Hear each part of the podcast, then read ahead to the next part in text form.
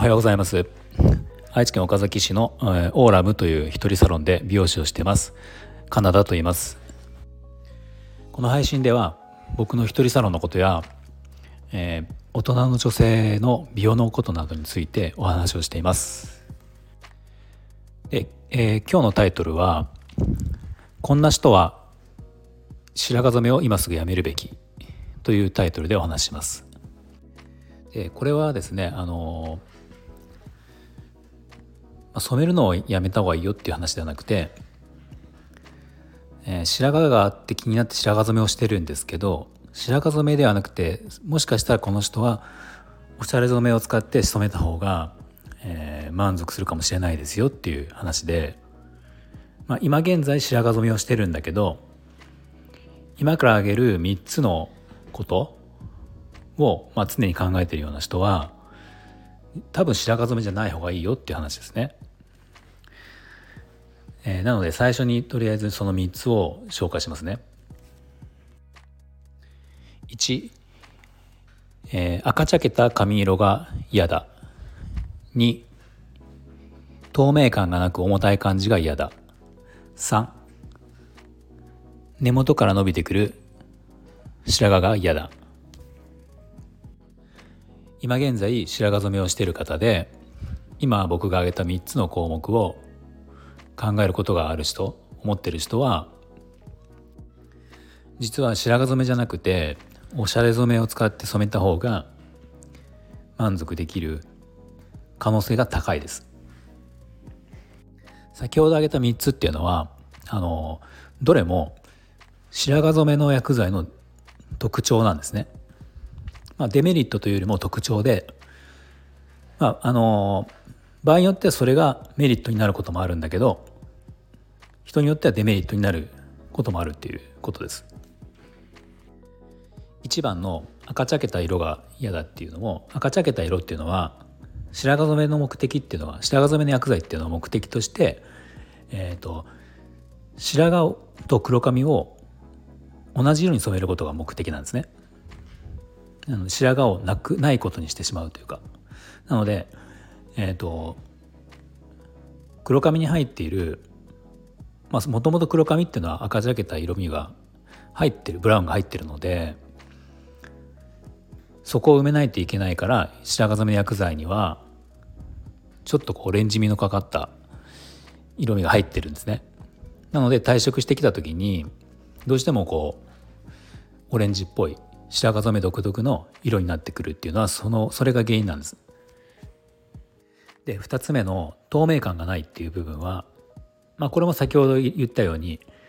白髪を隠さなきゃいけないのが白髪染めの薬剤なので、えー、ある程度濃い色素の色が入ってる。で、えーと、特にホームカラーとかで、まあ、自分でやってる人なんかもすごくそうなんですけど毎回根元プラス毛先を染めてしまったりとか白髪染めで。根元だけを染めてるつもりなんだけどあのシャンプーとかでこう薬剤流す時に毛先の方に白髪染めの濃い色が入ってしまう。ってなると毛先の方っていうのは髪の毛がダメージがあるのでよりその濃い色素を吸ってしまって、まあ、どんどんどんどん色が濃く入っていく。そうすると光を通さない色味になるのでまあ、白髪はしっかり隠せられるんだ隠せるんだけど透明感っていうところからはもうどんどんやればやるほど遠ざかるっていうのがあります。で3つ目なんですけど根元の生えてくる白髪が気になる。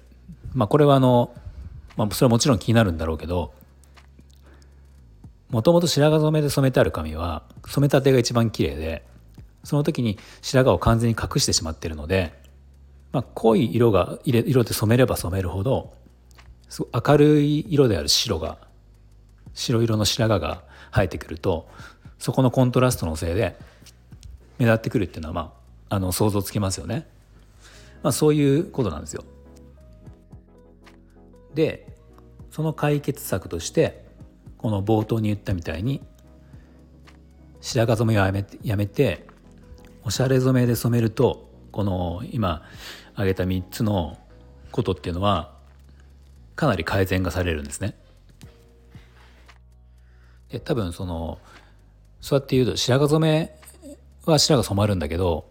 おしゃれ染めで染めたら白髪って染まらないんでしょって思う方も多いと思うんですがあのおしゃれ染めは別に白髪が染まらないわけじゃなくて、えー、白髪の染まり方が白髪染めと違うっていうだけなんですね。でもっと細かく言えばあのまあ皆さん見たことあるかもしれないけどカラーチャートっていうあの美容院とかで見せてくれるカラーの見本ってあるじゃないですか毛束がついた、まあ、あれ見ると分かると思うんですけど、まあ、大体あれって下の方が暗い色で上の方が明るい色っていうふうにこう明るさがどんどん変わっていくんですけどおしゃれ染めの中でも明るい色になればなるほど、えー、色の濃さも薄くなるんですよ。なのでおしゃれ染めの中でも、えーと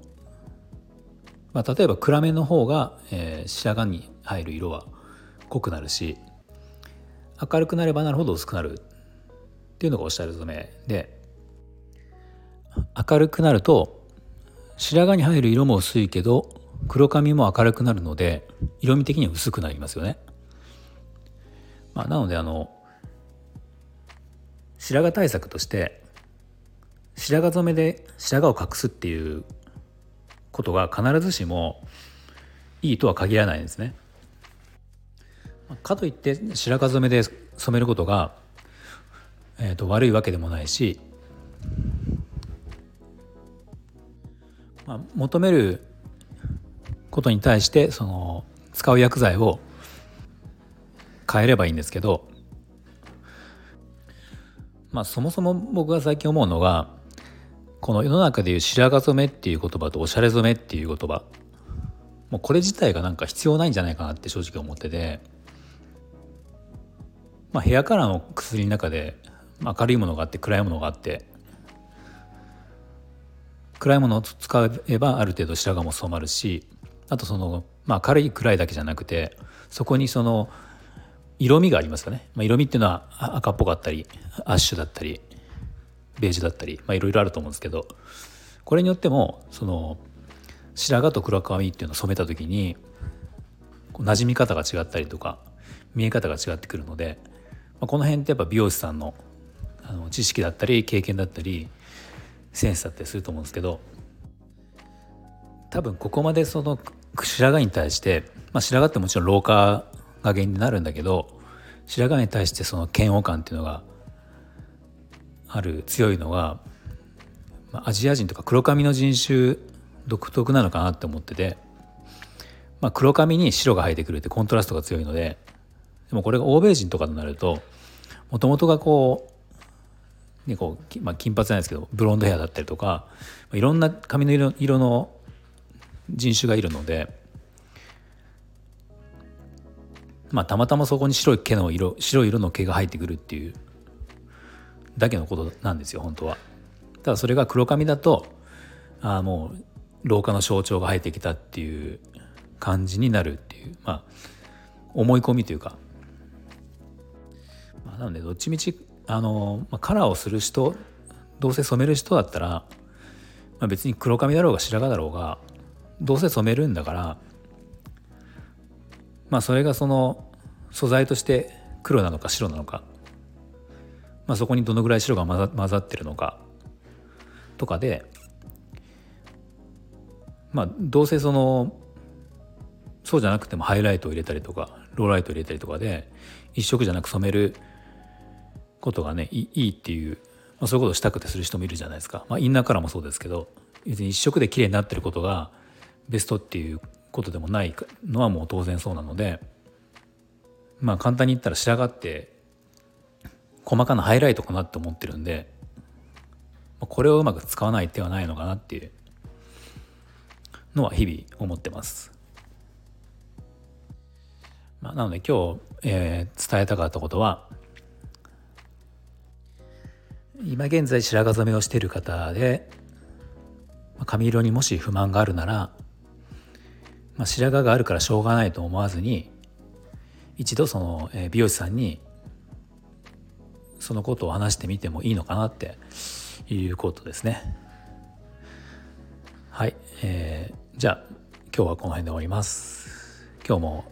最後まで聞いていただきありがとうございました。